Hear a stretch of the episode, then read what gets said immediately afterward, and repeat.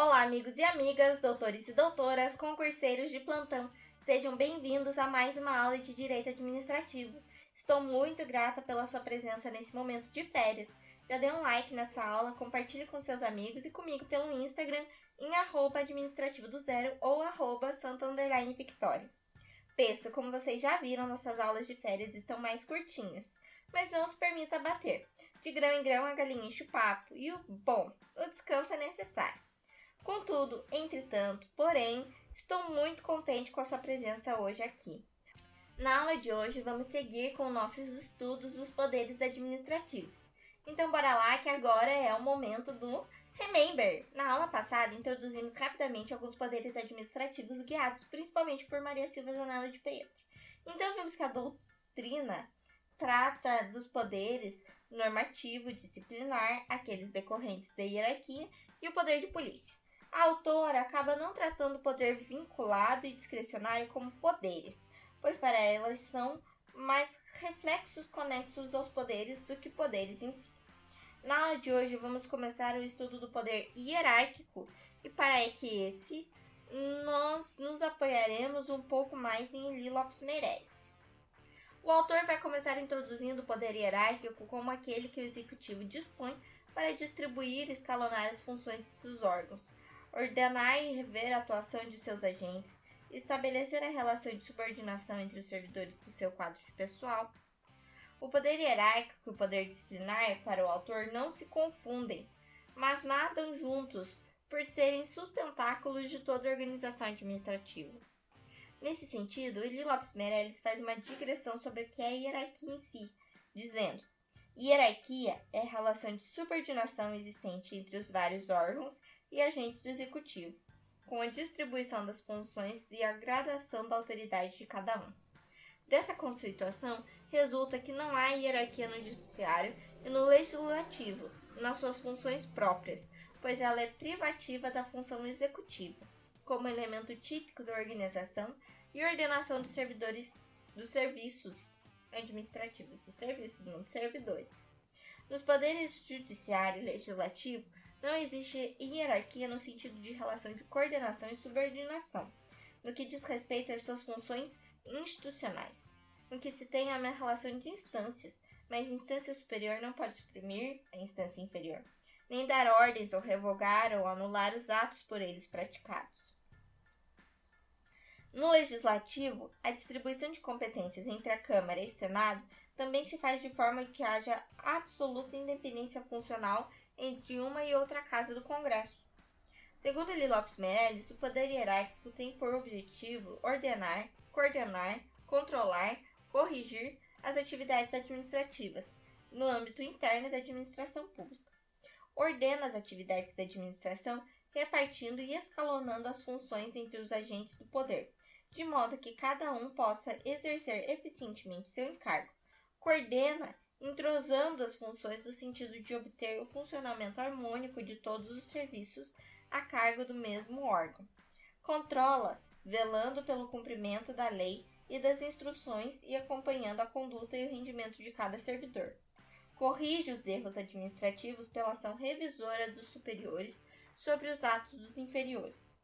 Desse modo, a hierarquia atua como um instrumento de organização e aperfeiçoamento do serviço e age como meio de responsabilização dos agentes administrativos, impondo-lhes o dever de obediência.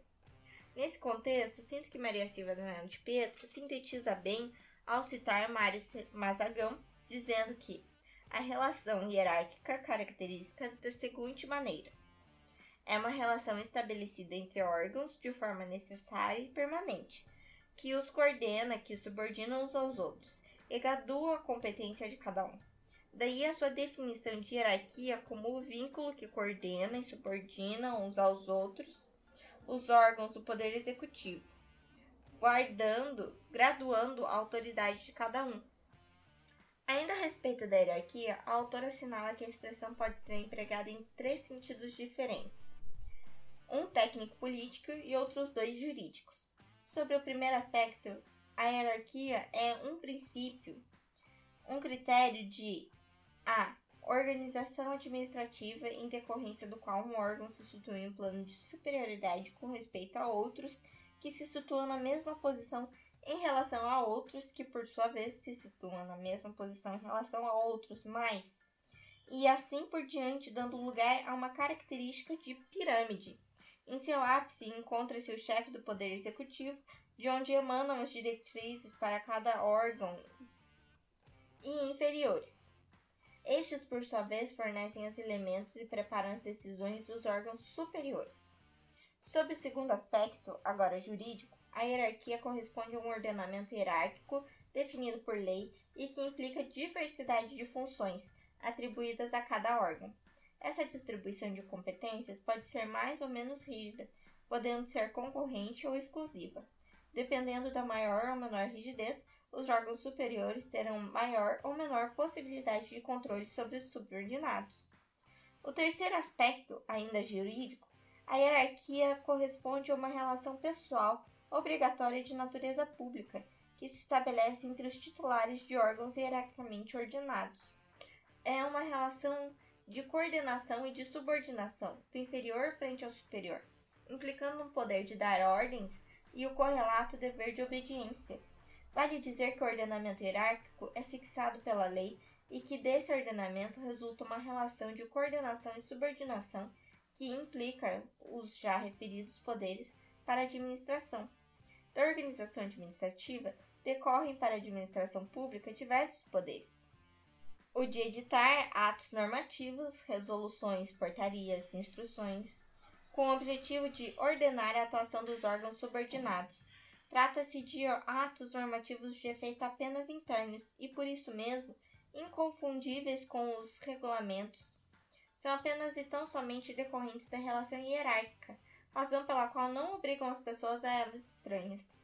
O de dar ordens aos subordinados, para que implica o dever de obediência para esses últimos, salvo para as ordens manifestamente ilegais. O de controlar a atividade dos órgãos inferiores para verificar a legalidade de seus atos e o cumprimento das suas obrigações, podendo anular os atos legais ou revogar os inconvenientes e inoportunos, seja de ofício, seja mediante provocação dos interessados, por meio dos recursos hierárquicos. O de aplicação de sanções em caso de infrações disciplinares, o de avocar atribuições desde que essas não sejam da competência exclusiva do órgão subordinado, o de delegar atribuições que não lhe sejam privativas, não se confunde a subordinação com a vinculação administrativa. A subordinação decorrente do poder hierárquico admite todos os meios de controle do superior sobre o inferior. A vinculação resulta do poder de supervisão ministerial sobre a entidade vinculada e exercida nos limites em que a lei estabelecer, sem suprimir a autonomia conferida ao ente supervisionado. Então, amigos, por hoje é só. Espero que vocês tenham gostado da aula. Me sigam para ver mais sobre direito administrativo. Venham comigo também no Instagram, em arroba administrativo do zero e arroba Victoria. Um beijão e até a próxima!